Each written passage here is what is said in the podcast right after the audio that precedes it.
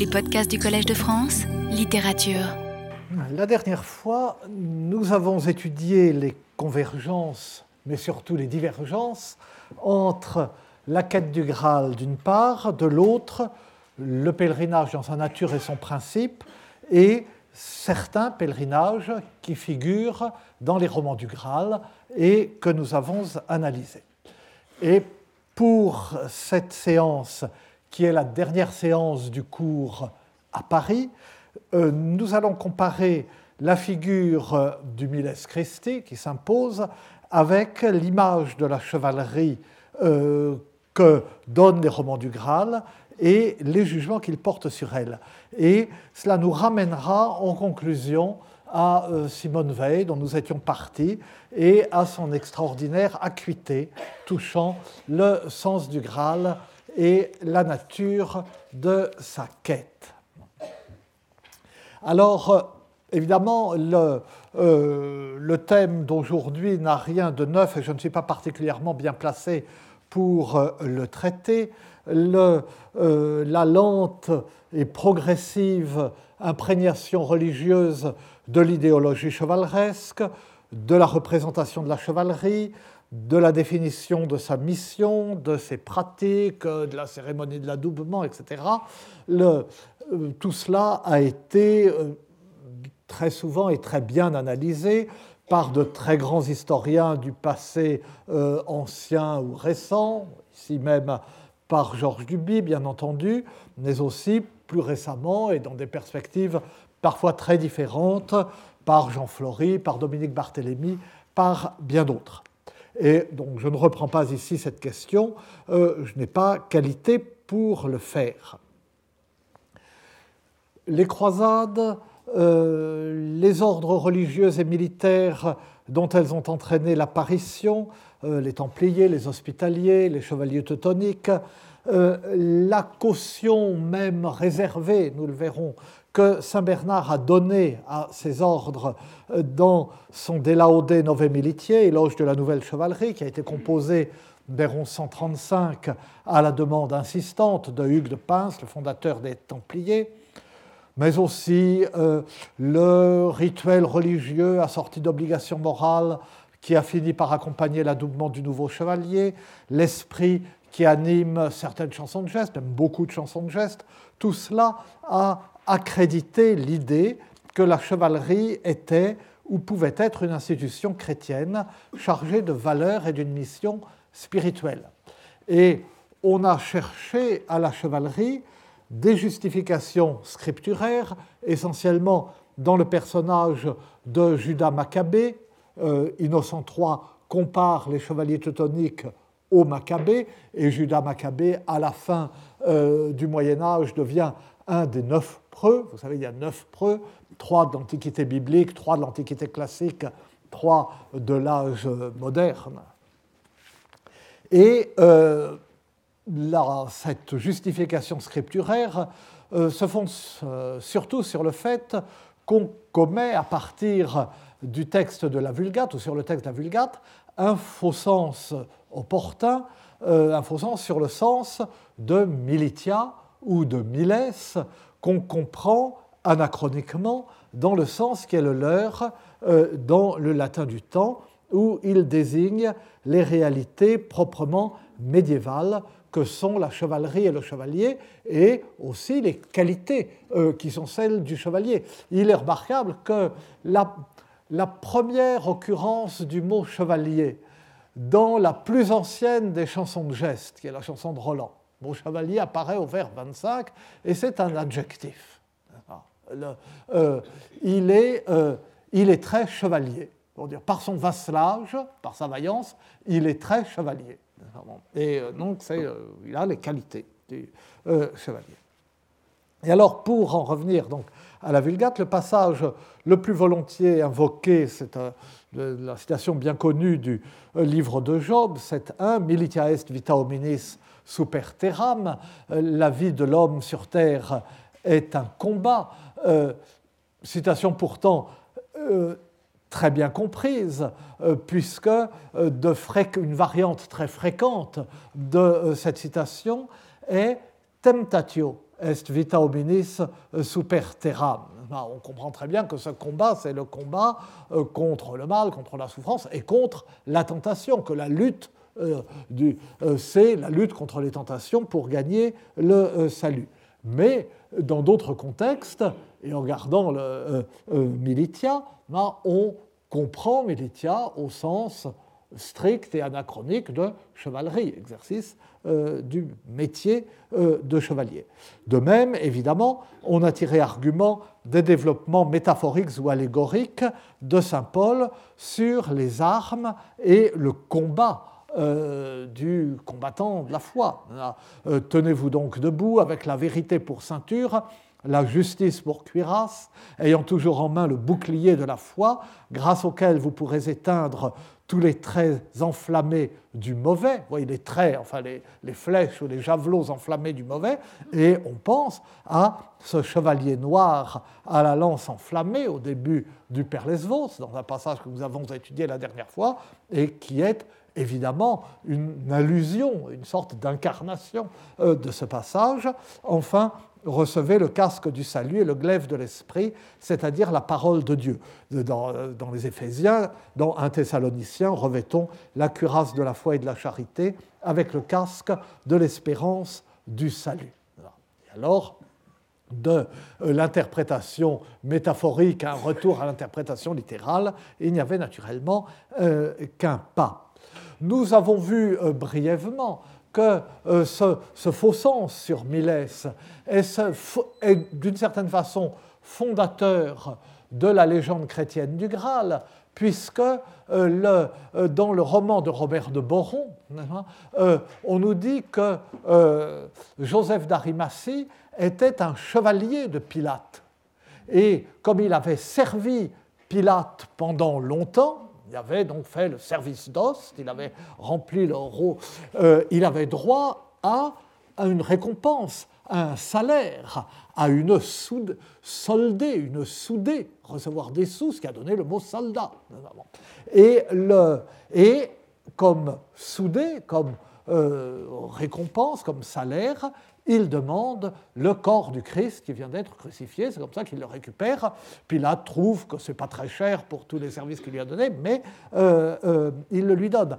Mais euh, cet échange dont Pilate ne mesure pas la valeur ne prend sens dans le contexte du roman que parce que Joseph d'Arimathie est défini comme Milès, traduit dans ce roman français par chevalier, et que Robert de Boron se représente un chevalier comme ceux qu'il connaît, comme il l'est lui-même, un chevalier qui, comme il va le faire, ou comme il venait de le faire, selon la date du roman, euh, accompagne euh, son seigneur à la croisade et euh, se fait payer pour ça.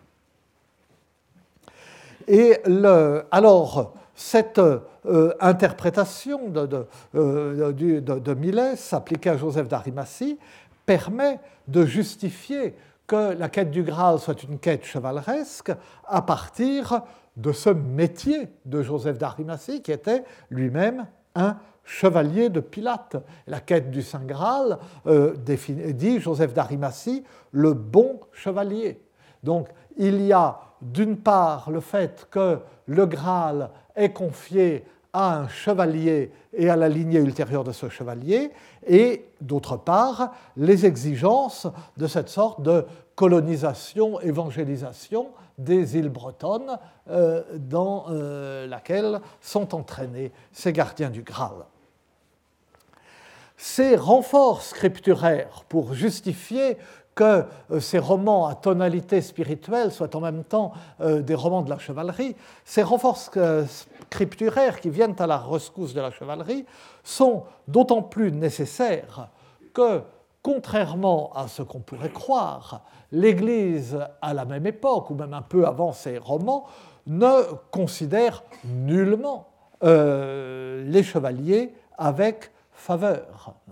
Les revues des États du monde, on dit donc qui passent, passent en revue les différents statuts sociaux, les, les, prélats, les moines, les prêtres, les clercs, les, les marchands, les chevaliers, les paysans, etc. Et sous ces revues du monde qui peuvent prendre plusieurs formes, des, sermons artificiels qu'on appelle des sermones ad status, comme des, des, espèces de modèles de sermons s'adressant uniquement aux chevaliers, uniquement aux marchands, mais de la même façon, parce qu'on mélange vices et vertus et statut social, euh, uniquement, euh, euh, uniquement aux luxurieux, uniquement aux vierges, uniquement aux veuves.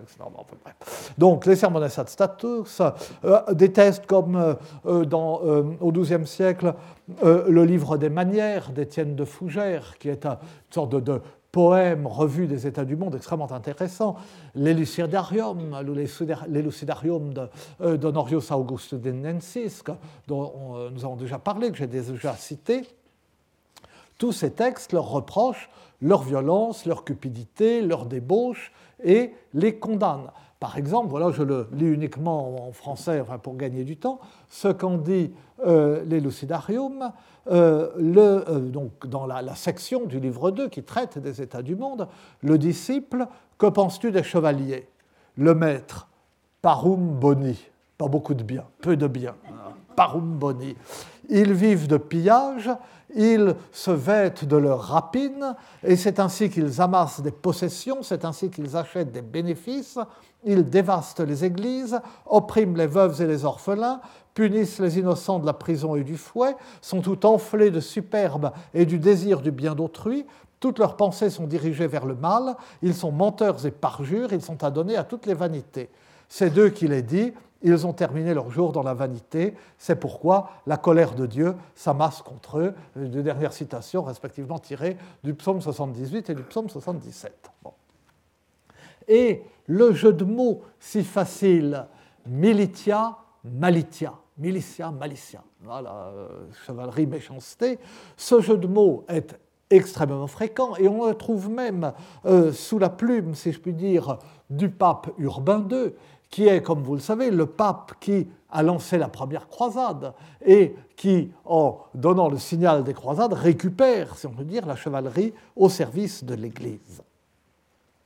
Ce sont euh, cependant les croisades, je disais, qui permettent la rencontre de l'idéologie chevaleresque et de celle de l'Église, rencontre illustrée par la création des ordres religieux militaires. Mais les réticences ne disparaissent pas pour autant. Je l'avais dit au début, euh, à propos de ces romans du Graal, euh, naturellement, on est amené à invoquer Saint Bernard à cause de l'influence cistercienne repérée par Étienne Gilson euh, et dont on a affiné l'analyse depuis dans la quête du Saint Graal, mais aussi euh, dans d'autres romans. Euh, dans Père c'est probablement déjà chez Chrétien. Donc on est amené à Saint Bernard et on dit bien sûr Saint Bernard l'éloge de la nouvelle chevalerie. Mais, mais cet éloge est plein de réticences. Euh, Bernard commence par rappeler qu'il a refusé à plusieurs reprises d'écrire ce traité. Il dit évidemment qu'il a refusé d'écrire ce traité par le sentiment de son indignité. Bien sûr, bien sûr. Enfin, euh, il a la plume plus facile dans d'autres circonstances. Et qu'il finit par céder, mais il ne laisse pas ignorer qu'il finit par céder euh, devant l'insistance duc de Pince. Et euh, après ce prologue, l'ouverture du traité lui-même est sonore parce qu'on retrouve le style de Saint Bernard Novum militiae genus tuper auditur interis et in illa regione quam olim in carne praesens visitavit oriens ex alto. Une chevalerie d'une espèce nouvelle, toute la terre en reçoit connaissance, vient de naître, et cela dans cette région qu'autrefois le soleil levant présent dans la chair a visité d'en haut. Mais euh, cette, euh, cette emphase, pourrait-on presque dire, ne réussit cependant pas à dissimuler que dans la suite du traité, Bernard parle à peine de la mission militaire des Templiers et presque uniquement de leur combat spirituel avec lequel il la met en parallèle et dans lequel il cette euh, mission militaire, c'est le, monnayage, en quelque sorte, ou un des aspects de ce combat spirituel qui est l'essentiel. Et la métaphore du combat, qui est la métaphore de, l'armement du chrétien, qui permet euh, ailleurs euh, d'embrigader, si je puis dire, pour l'éloge de la chevalerie, les développements de Saint Paul, euh, sert ici à atténuer cet éloge de la chevalerie. La chevalerie célestielle opposée à la chevalerie terrienne, cette opposition qu'on trouve dans les romans du Graal, j'y reviendrai dans un instant, c'est avant tout le combat spirituel que mène tout chrétien. Et aussi bien, dès qu'il le peut, Bernard quitte ce terrain où il est peu à l'aise. Après tout, euh, il a lui-même arraché son frère Gérard à l'état chevaleresque pour le faire entrer dans le cloître, en lui représentant qu'il perdait son âme en restant chevalier, et il dévie vers une description de la Terre sainte qui occupe toute la fin de l'ouvrage, qui en fait occupe les deux tiers de ce traité, et qui n'a rien à voir avec un éloge de euh, la chevalerie chrétienne. Et on aurait tort de croire que les réticences de Saint Bernard lui sont euh, personnelles et que les nouveaux ordres adoptent sans réserve ni scrupule les usages et les valeurs de la chevalerie. Ces nouveaux ordres eux-mêmes ont des euh, scrupules. Le, euh, la bulle Omne datum optimum de 1139, et qui est destinée aux Templiers, interdit d'imposer aux ordres militaires un serment de fidélité ou d'hommage, c'est-à-dire interdit de les intégrer à la société féodale, interdit de les faire fonctionner dans le système habituel euh, de la chevalerie. il est spécifié que la largesse et la fréquentation des tournois sont interdites aux ordres militaires. Or, ce sont les deux grandes qualités, les deux grands traits de comportement euh, de la chevalerie, y compris euh, dans les romans du Graal, y compris pour les plus spirituels de ces chevaliers. Même Galade ne va pas si loin dans le renoncement à la vie chevaleresque. Et il est si peu permis à ces religieux des ordres militaires de se transformer en chevaliers errants ah, donc le modèle du quêteur du Graal, le modèle euh, du euh, euh, personnage littéraire dans, tous ces romans, ce modèle inventé par Chrétien, il aurait si peu permis de se transformer en chevalier errant que la règle des chevaliers teutoniques, par exemple, leur interdit de passer la nuit hors d'une maison de l'ordre, alors que le chevalier errant passe toujours la nuit partout. Quoique quand on a cela à l'esprit, on s'aperçoit en relisant les romans que euh, dans la quête du Saint Graal et même dans Perlesvos, euh, si l'on passe la nuit ailleurs que chez un ermite ou dans un monastère, on met aisément euh, son corps, mais aussi son âme, en danger. Et que un des signes de l'élection est que les bons chevaliers trouvent euh, trouve toujours un ermitage un monastère le soir, ou à peu près. Mais il faudrait, euh, ça ne marche pas tout de même absolument à tout coup. Et d'ailleurs, inversement, et donc tout ça pour dire que ce sera mieux de rien vous dire, on chercherait en vain un indice qui suggérerait que les ordres religieux militaires se soient eux-mêmes intéressés à la légende du Graal, ce qui était possible après tout, puisque ça leur offrait euh, un modèle euh, euh, gratifiant. Alors, qu'est-ce qu'on trouve? Justement, en, 1312, un chevalier teutonique qui s'appelle Heinrich von Hessler traduit en allemand pour ses frères l'évangile de Nicodème. Alors évidemment, on est proche à cause de Robert de Boron.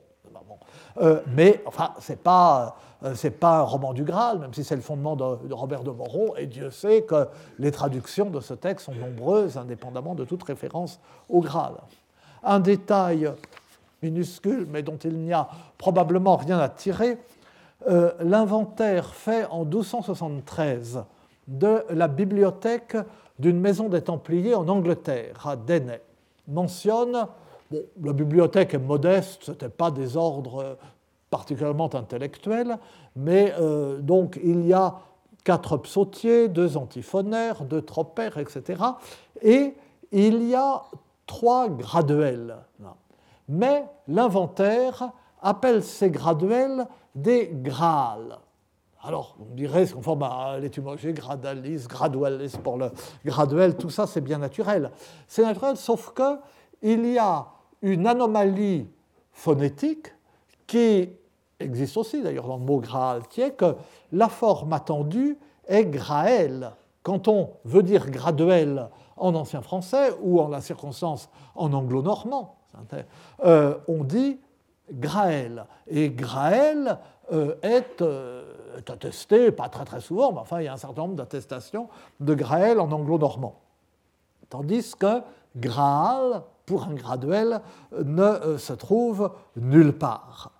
Mais en dehors, alors est-ce que c'est le signe d'une attraction, d'une fascination? C'est bien hypothétique. Et euh, de toute façon, on ne voit pas trop ce qu'on peut en tirer, euh, guère plus que du, plus tard du fameux Saint Graal au lieu de Saint Graal du roi René d'Anjou. D'une façon générale, euh, l'association de la chevalerie et de la sainteté se fait toujours au profit du combat spirituel et elle s'accompagne bien rarement d'un véritable éloge de l'univers chevaleresque. Il y a eu euh, très récemment euh, un article très intéressant de Catherine Allen Smith euh, qui s'appelle Saints in Shining Armor, des saints en armure resplendissante. Et la suite du titre est Ascétisme martial et modèle masculin de sainteté vers 1050-250, dans euh, Speculum de euh, juillet 2008. Et alors, euh, quand on regarde ces Saints in Shining Armor, alors on trouve bon, d'anciens chevaliers qui ensuite sont entrés en religion, on trouve de temps en temps un saint qui a combattu, etc. Mais généralement, on trouve des développements autour du combat spirituel. Et quand il y a euh, un vrai chevalier quelque part, il est récupéré pour ça. Jamais euh, on ne dit que ce sont ces combats en tant que tels qui lui ont valu la sainteté. Donc l'article lui-même apporte une sorte de démonstration. En revanche, si, euh, enfin en revanche non, si on se tourne vers les romans du Graal, en gardant à l'esprit, non, ce n'est pas un roman, c'est en confirmation, si on se tourne vers les romans du Graal, en gardant à l'esprit la réticence constante de l'Église à l'égard de la chevalerie, euh, sans exception même des ordres religieux militaires pour lesquels Galade pourrait être un modèle, eh bien, on croit percevoir que ces romans même n'exaltent pas la chevalerie autant qu'il semble, et euh, qu'ils n'en font pas autant qu'il semble, ou du moins dans les conditions qu'on pourrait croire, la voie d'élection pour parvenir, sinon au Graal, du moins à la grâce qu'il promet. On a l'impression, en lisant ces romans, que voilà, ce qu'il y a de plus beau au monde, c'est d'être chevalier, d'appartenir au lignage du Graal, de se lancer dans la quête du Graal et d'y arriver en tant que chevalier, par les armes en quelque sorte. Et quand on regarde dans le détail, euh, cette belle image euh, s'effrite. Et nous avons déjà eu l'occasion euh, de le voir. Quand nous lisons toujours le Conte du Graal de Chrétien III, en considérant qu'il ne faut pas attacher d'importance à l'aversion de la mère de Perceval pour les chevaliers et aux propos qu'elle lui tient au début euh, du roman. Et, euh, mais est-ce si sûr euh, quand elle lui dit, tu as vu, je crois, les, les lui dit, ah, j'ai vu des anges. Et elle comprend tout de suite. Et elle lui dit, tu as vu, je crois, les anges dont les gens se plaignent, qui tuent tout ce qu'ils atteignent. Eh bien, elle dit la même chose que les Lucidarium ces chevaliers violents que euh, décrivaient euh, quelques décennies plus tôt euh, les scénarios, c'est cela. Est-ce que donc Perceval est fidèle à son idée et il la quitte pour être chevalier? Alors, on lui remonte en disant, ben, évidemment qu'il a raison. S'il restait auprès de sa maman, il n'arriverait jamais au château du Graal. Mais est-ce si certain qu'il a raison, qu'il a raison? Parce qu'en quittant sa mère, il provoque sa mort. Et euh, c'est le péché de la mort de sa mère, c'est expressions dans le roman, qui l'empêche, qui lui noue la langue euh, au, château du Graal, qui l'empêche de poser la question. En réalité, nous le savons, il y a deux choses. Il y a comme deux, euh, séries causales différentes et à des niveaux différents qui finissent par converger.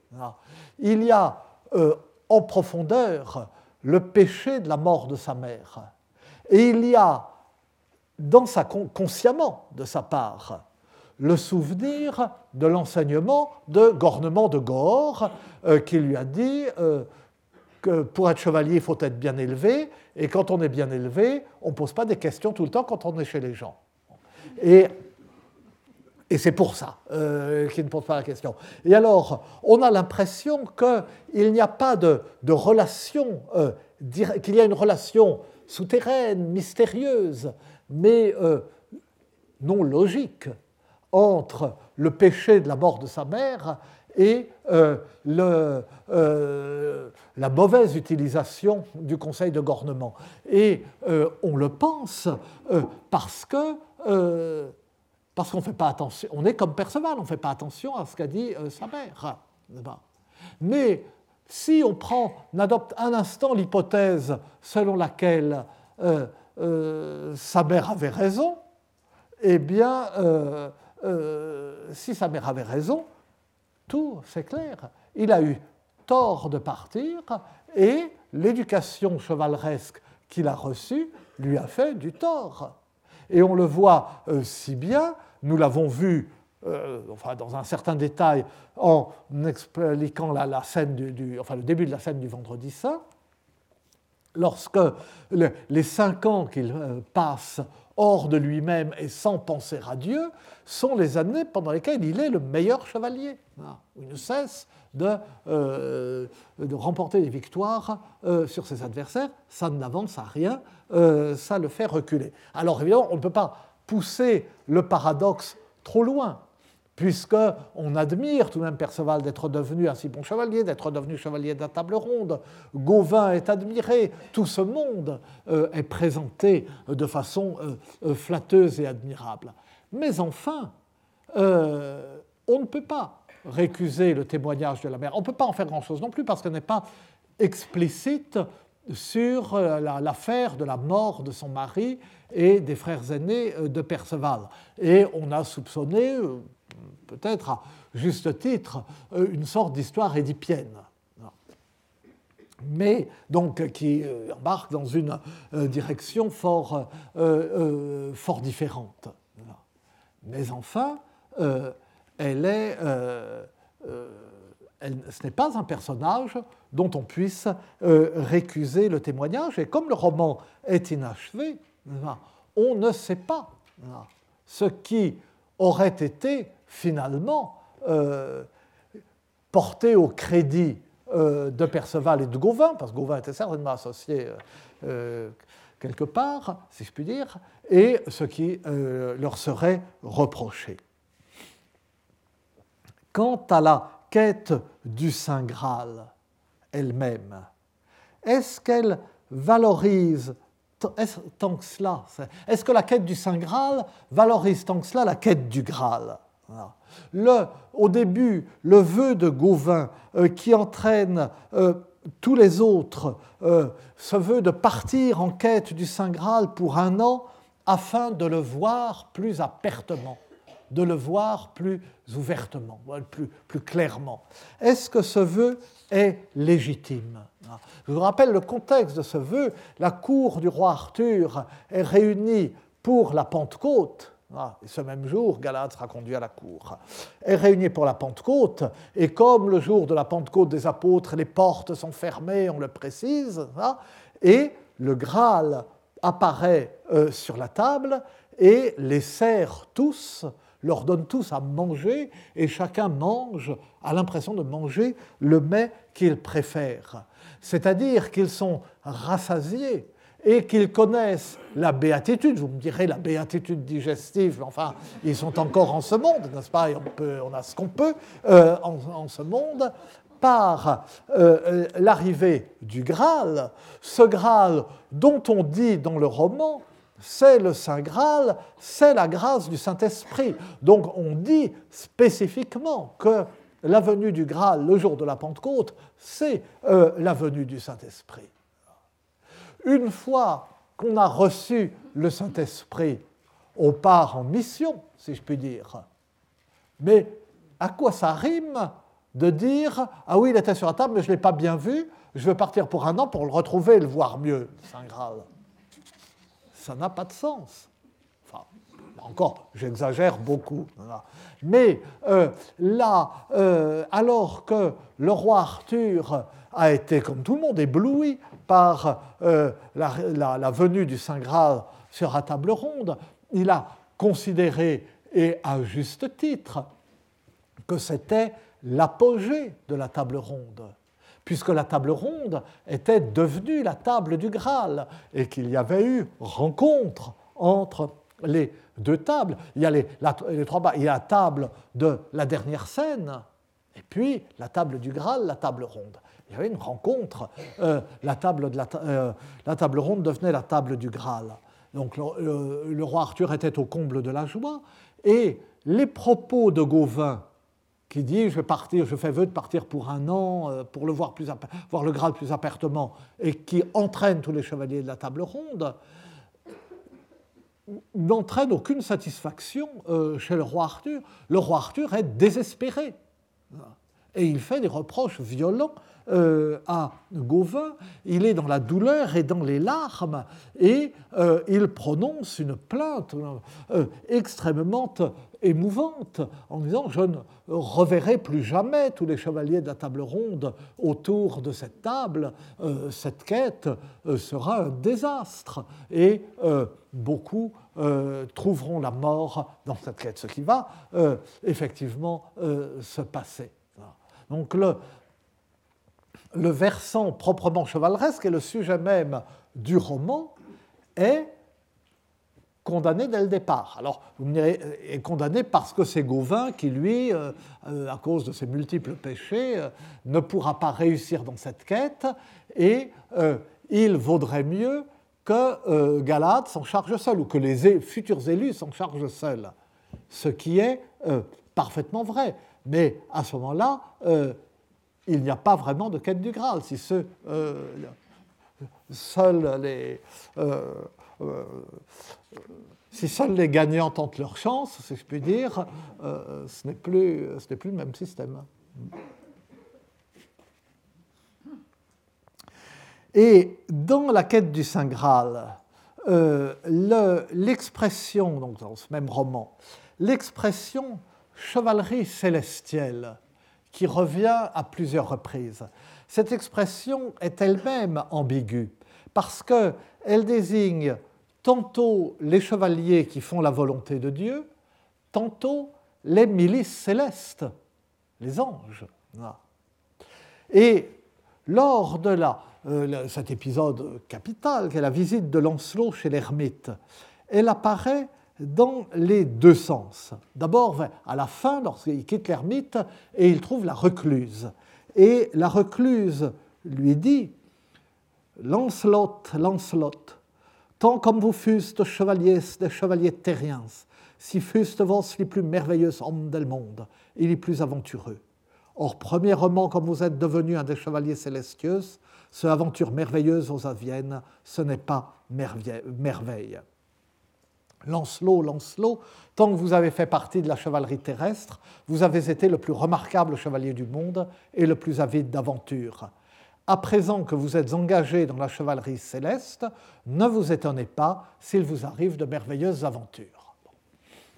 La chevalerie céleste, donc, ça veut dire que euh, c'est le signe de la conversion de Lancelot, conversion qui vient trop tard pour qu'il soit vraiment un des élus du Graal, enfin, euh, conversion qui le met maintenant au rang des euh, chevaliers qui sont entièrement au service du ciel ou au service du Christ. Donc la chevalerie céleste, pratiquement, dans la, chevalerie célestielle, paraît être une sorte de super chevalerie terrienne avec des aventures encore plus nombreuses, encore plus merveilleuses. On y gagne du point de vue de la chevalerie même. Ça, ce sera encore mieux. Mais un peu plus haut, l'ermite admoneste Lancelot et euh, il lui présente le destin de Galahad, donc du propre fils de Lancelot. Lancelot a quand même mérité que ce soit son fils, le grand vainqueur du Graal. Euh, il lui présente le destin de Galahad en ces termes, je ne cite qu'en traduction euh, pour gagner du temps. Certes, Lancelot, c'est en vain que vous poursuivrez cette quête si vous ne voulez pas vous abstenir de tout péché mortel et détacher votre cœur des pensées terrestres et des plaisirs de ce monde. Sachez bien que dans cette quête, votre chevalerie ne vous sera d'aucun secours si le Saint-Esprit ne vous guide dans toutes les aventures que vous y trouverez. Vous n'ignorez pas que cette quête est entreprise pour voir et connaître quelque chose des merveilles du Saint Graal que notre Seigneur a promis de révéler au vrai chevalier. Mais au vrai chevalier au singulier, un seul, le vrai chevalier. Ce chevalier, vous l'avez vu le jour de la Pentecôte, s'asseoir à la table ronde sur le siège périlleux où nul n'a jamais pu s'asseoir sans mourir. Ce chevalier est le puissant lion qui sera de son vivant le modèle de toute chevalerie terrestre. Et quand il aura tant fait qu'il ne sera plus un être d'ici-bas, mais un être spirituel, il laissera son enveloppe charnelle et entrera dans la chevalerie célestielle. C'est-à-dire que là, le sens de chevalerie célestielle est très différent, selon le sens que la recluse, euh, trois pages plus loin, donne au mot, à l'expression. Galahad est déjà un chevalier célestiel. Mais pour l'ermite, non. Il entrera dans la chevalerie célestielle quand il rejoindra les élus et les anges et quand il aura dépouillé euh, son enveloppe charnelle. Et euh, euh, l'ermite qui accable, que rencontre Gauvin et Hector. À un moment, Gauvin et euh, Hector des Marais, le, euh, cousin de Lancelot, euh, se rencontrent, chevauchent de compagnie, mais ce sont de réprouvés qui chevauchent de compagnie, il peut leur arriver que des choses horribles. Et ils rencontrent un ermite qui leur conseille d'abandonner une quête dans laquelle ils ne feront rien de bon tant qu'ils seront en état de péché mortel, et il conclut ses remontrances sur ces mots. S'il ne devait pas cuidier que ces aventures qui hors cornes soient de chevaliers cire et meunier, un souhait sont des choses espériteuses qui sont grindres et me assez. Et ne croyez pas que les aventures qui surviennent maintenant consistent à mutiler et à tuer des chevaliers. Ce sont des choses spirituelles d'un ordre et d'une valeur bien supérieure. Donc le, euh, le métier même de chevalier, ce n'est pas de cela qu'il s'agit. Quand on est chevalier, on se bat et on court le risque et on accepte et on cherche quelquefois euh, à blesser ou à tuer son adversaire. Mais euh, dans euh, la quête du Graal, tuer, blesser ou tuer son adversaire est le signe d'une malédiction. On blesse ou on tue ses amis, ses parents, ses frères d'armes qu'on n'a pas reconnus euh, et qu'on euh, on affronte euh, sous l'incognito du home parce qu'on n'a pas reçu la grâce de les reconnaître. Ça n'arrive pas au bon chevalier. Et dans, toujours dans la quête du Saint Graal, il y a un trait, enfin bon, ce n'est pas quelque chose d'extraordinaire, mais qui qu'on n'a peut-être pas remarqué autant qu'on aurait pu le faire, c'est euh, l'importance, d'ailleurs, nous verrons que dans le Père Vos, on pourrait faire la même remarque, c'est l'importance de la navigation. La euh, quête du Graal oppose la chevauchée chevaleresque à la navigation vers le salut. Quand ils sont dans leur élément, la forêt, la lande, quand ils font leur métier, quand ils sont sur leur cheval, quand ils exercent leur talent et leur valeur de chevalier, les chevaliers de la quête du Graal n'arrivent à rien et ils n'arrivent nulle part. Ils errent indéfiniment, non pedum passibus, etc. Ils se croisent, ils se séparent, ils se retrouvent, ils affrontent indéfiniment euh, les adversaires et les tentations comme s'ils se démenaient dans le vide, comme s'ils se battaient pour rien, hein, comme s'ils étaient dans une sorte de, dans, un de ces rêves, où euh, on a beau s'agiter, euh, on est comme ligoté. Au contraire, ils progressent quand ils descendent de cheval pour monter dans un bateau, comme euh, Lancelot euh, à l'eau marquoise, l'eau marquoise, c'est-à-dire la, rivière qui marque une marche, qui est une marche, une frontière. Et si on s'abandonne à cette rivière, alors tout peut arriver et tout le bien peut arriver. Donc euh, Lancelot à euh, euh, Perceval emporté dans son île, Galade dont à un moment donné on ne sait, que personne n'arrive à lui mettre la main dessus, on ne sait pas où il est, mais on sait qu'il navigue et que de temps en temps, euh, il descend, et à un moment, on le voit, son bateau arriver, il descend euh, de bateau, et enfin la nef de Salomon qui emmène ensuite les, euh, enfin les élus à Saras. Eh bien, donc, il progresse quand ils descendent de cheval pour monter dans un bateau, quand ils s'abandonnent immobiles à une navigation qu'ils ne maîtrisent pas sur un bateau qui les entraîne vers une destination qu'ils ne connaissent pas, jusqu'à, encore une fois, que les élus se retrouvent sur la nef de Salomon.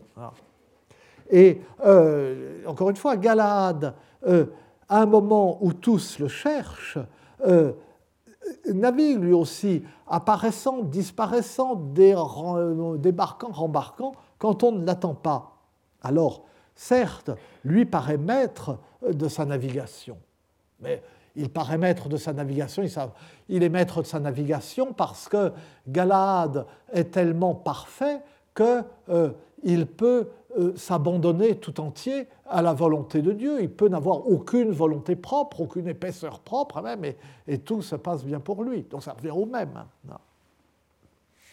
Donc il n'empêche que le meilleur chevalier du monde qu'il est n'accomplit pas sa mission à cheval, mais en bateau, non pas en guidant son cheval, ni en mettant délibérément un pied devant l'autre ou en faisant mettre à son cheval euh, un pied devant l'autre, mais en se laissant entraîner par une force extérieure à lui-même, cette force qui fait avancer le bateau en euh, gonflant la voile, cette force est le souffle du vent, Hein, le souffle, esprit, pneuma. Hein, c'est euh, euh, être non pedibus, non pedum passibus et desideris queritur deus. Le, monter dans le bateau, c'est ne pas faire par la volonté, c'est pas, hein, c'est s'abandonner à ce désir de Dieu que Dieu lui-même a suscité. Dieu prévient en mettant le désir, comme nous l'avons vu dans le De Diligendo Deo euh, de Saint Bernard. Et dans euh, euh, dans le, Haut Livre du Graal, Perlesvos aussi, euh, Perlesvos, devenu roi du château du Graal, se met lui aussi à naviguer pour évangéliser les îles. Et on l'a vu brièvement dans une île au bord de la mer, euh, euh, auparavant, avant même d'avoir conquis le château du Graal, la première fois qu'il rencontre euh, son oncle méchant, le roi du Châtel mortel, sur lequel il reconquérera le château du Graal. Ces rencontres décisives et victorieuses se font dans l'abandon à la navigation. Alors évidemment, on dirait là encore, je pousse les choses. Euh, Perlesvos euh, évangélise les îles bretonnes euh, par la violence. Et nous le savons, nous l'avons déjà vu beaucoup, c'est euh, un roman, le livre du Graal, qui exalte sans état d'âme la violence de la chevalerie, qui ouvre la voie du Graal et du salut par la violence de la chevalerie. Mais quelle est au fond la signification de euh, cette violence Et parce que, enfin bon, c'est une question qui m'occupe trop, mais je reviens un instant avant de conclure ce cours sur l'énigme que constitue l'extrême violence de euh, ce roman. Et on a souvent relevé, nous l'avons euh, dit ici même, Armand Strubel nous l'a rappelé au séminaire, que l'auteur du Haut Livre du Graal, Perlesvos, est obsédé par la violence et qu'il l'est à un point inimaginable, en particulier par la décapitation. La forme, sa forme favorite de violence, c'est la décapitation. Les têtes coupées, les scènes de décapitation sont partout. Le char de euh, la demoiselle chauve, peut-être un euphémisme de la décapitation, mais enfin, c'est pas très douloureux. Euh, le char de la demoiselle chauve est rempli euh, de têtes de chevaliers.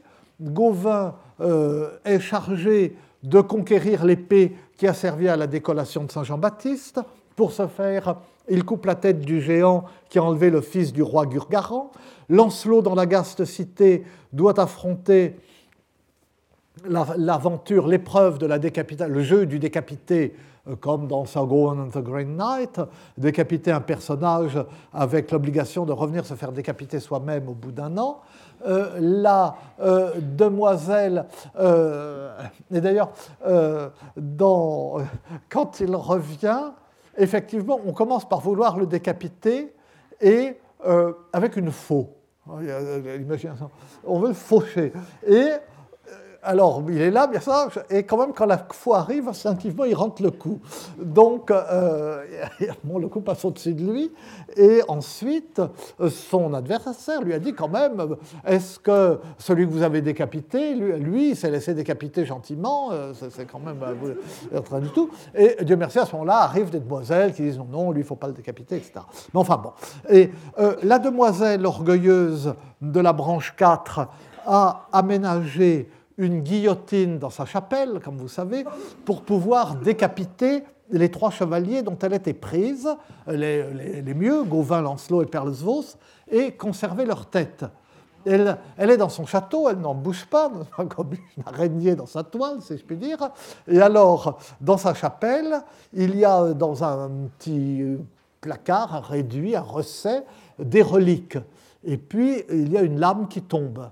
Et alors elle a imaginé qu'un jour ou l'autre, ces chevaliers, euh, puis sont des chevaliers errants, ils vont partout, passeront par là, viendront lui demander l'hospitalité, et euh, à ce moment-là, elle les conduira euh, pour qu'ils fassent leur dévotion devant ces reliques, en leur disant il faut mettre la tête dans le trou.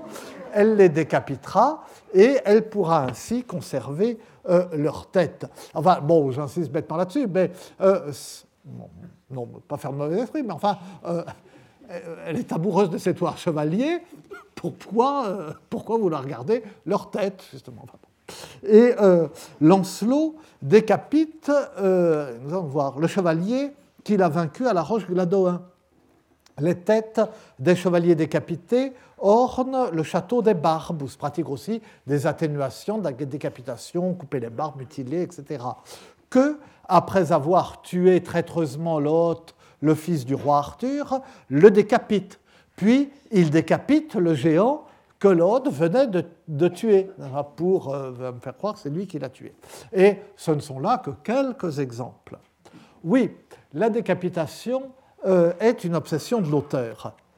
Mais pourquoi? Parce que la tête, c'est l'homme. Elle le désigne et en un sens, le contient tout entier. Elle est une relique de ce qu'il a été. Les têtes qui emplissent le char de la demoiselle chauve sont des reliques serties dans euh, des reliquaires d'or pour les chevaliers chrétiens, euh, euh, d'argent pour les chevaliers juifs et de bronze pour les chevaliers païens, comme ça, je ne sais plus les métaux exactement. Les, trois têtes qu'espère obtenir la, demoiselle orgueilleuse sont pour elle des reliques. Euh, donc, euh, la tête est une relique de ce qu'il a été. Elle est le moyen de l'identifier, la tête du géant et même la tête, de l'hôte qu'on retrouvera équipièrement. Et euh, prendre la tête manifeste un triomphe entier sur l'homme et garantit que c'en est définitivement fini de lui. L'objet de la l'obsession de la décapitation marque une identification, j'ose pas dire une réduction, de l'homme à sa tête. Euh, c'est ainsi que résonne la demoiselle orgueilleuse et la demoiselle chauve. Seule compte la tête. De sorte qu'on peut voir là une sorte de matérialisation de la spiritualité, où le premier mouvement euh, vers une spiritualisation. Dans ce roman tellement incarné et tellement violent que le Père Lesvos, mais aussi dans cette tendance qu'a la spiritualité médiévale à être une spiritualité euh, tellement matérielle, dans la représentation des, réalités spirituelles, dans la représentation de la géographie spirituelle, de la, euh, topographie euh, spirituelle de l'autre monde, bon, etc. Eh bien, le euh, garder juste le, la partie du corps qui est le siège à la fois du, du, cerveau, le siège de l'expression, le siège de... c'est garder ce qu'il y a, c'est garder un bout du corps, mais ce qu'il y a de moins physique dans le corps. Et il y a là quelque chose qui me paraît caractéristique euh, de Perez-Vos. Armand Strubel, dans son introduction, écrit euh, que le roman exalte la croisade plutôt que la contemplation. C'est absolument vrai. Mais euh, je dirais plus volontiers que le roman propose une incarnation ou une matérialisation de la contemplation dans la vision et dans l'action. Et dans la vision, qui n'est pas, et c'est euh, mon dernier point, qui n'est pas, nous allons le voir, valorisé autant qu'on pourrait le penser. Et par exemple, Strubel qualifie l'épisode de Gauvin à la fontaine magique de, euh, j'avais dit, de laborieuse allégorie. L'allégorie est peut-être laborieuse, bien que la scène ne manque pas d'un certain pouvoir de, fascination. Fond de la forêt, clairière, cette fontaine, cette immobilité de Gauvin, euh, ces demoiselles qui viennent on ne sait d'où. Mais euh, Gauvin, euh, donc moi je veux bien que l'allégorie soit laborieuse, mais Gauvin n'en est pas moins favorisé d'une vision trinitaire essentielle qu'il introduit au cœur du mystère divin. Il voit arriver trois jeunes filles euh, qui se fondent en une. C'est un Dieu féminin, comme dirait Jacques Dallarin, que nous entendrons euh, tout à l'heure. Et c'est pourquoi, semble-t-il, précisément parce que cette vision est à la fois si essentielle, mais en même temps si insuffisante à Gauvin pour parvenir à la perfection, c'est pourquoi l'ermite, au château de l'enquête, refusera de l'élucider, alors qu'il donne la solution des autres aventures de Gauvin, il dit euh, euh, Gauvin se fait rembarrer, comme dit élégamment Strubel. Il ne veut pas. Et, parce, et on le comprend, parce que la, leçon, c'est une leçon très cistercienne de Perlesvos, c'est que la vision ne suffit pas. Au château du roi pêcheur, Gauvin, devant le Graal, est favorisé d'une vision qui devrait faire de lui un saint, qui devrait être le couronnement absolu de sa quête. Il voit le Christ en croix. Or, sa quête est un échec cuisant. La vision, et elle est un échec cuisant à cause de cette vision. La vision l'a plongé dans une extase telle qu'il oublie de poser la question. Sa faute, ou la forme que prend sa faute à ce moment-là, c'est l'extase de la contemplation mystique. Et on observe que cette situation paradoxale, qui est particulièrement significative et profonde en fait, devait être accréditée ailleurs que dans cette scène du conte du Graal. Parce que dans, il y a une chanson très, très célèbre à cause de cela, du troubadour Rigaud de Barbezieux, attrécié comme Persabaos, euh, de même que Perceval, euh, qui, donc, qui commence, le, le troubadour, c'est une chanson d'amour, mais commence par se comparer à Perceval. Et dans cette chanson, le silence de Perceval a pour cause l'extase où le plonge la vue du Graal et de la lance qui saigne. Ce n'est pas le cas chez Chrétien. Nous avons vu les causes du euh, silence de Perceval chez Chrétien. Euh, euh, et chez, dans le roman de Chrétien, il y a bien une extase, mais liée à un amour purement humain. C'est l'extase de Perceval devant les trois gouttes de sang sur la neige qui lui rappelle Blanchefleur. Alors que le motif est repris dans le Perlesvos et que c'est en voyant trois gouttes de sang sur la nappe que Gauvin entre en contemplation et voit le Christ en croix. Et donc, chez Rigaud de Barbezieux, euh, Altreci comme per Savaos, el temps que vivia, que es beides gardar, donc on notre sop de mandar, de que servia la lanza il grasaos, etc., et aussi à tretaos. De même que Perceval, du temps qu'il vivait, euh, qui tomba dans le ravissement à regarder au point qu'il ne sut demander à quoi servait la lance et le Graal, je suis dans la même situation, mieux que dame, c'est le surnom qu'il donne à son ami, mieux que dame, quand je vois votre corps, Jean, car de votre joli corps, car de la même façon, je m'oublie à vous contempler et médite de vous présenter ma requête et ne le fais pas, mais reste dans mes pensées. Et on s'est demandé si Rigaud euh, se référait à quoi? Au conte du Graal, à Perlesvos. Euh, Perlesvos est trop tardif si on suit la datation de Fanny Bogdanov. Euh, mais pas nécessairement non plus au conte du Graal.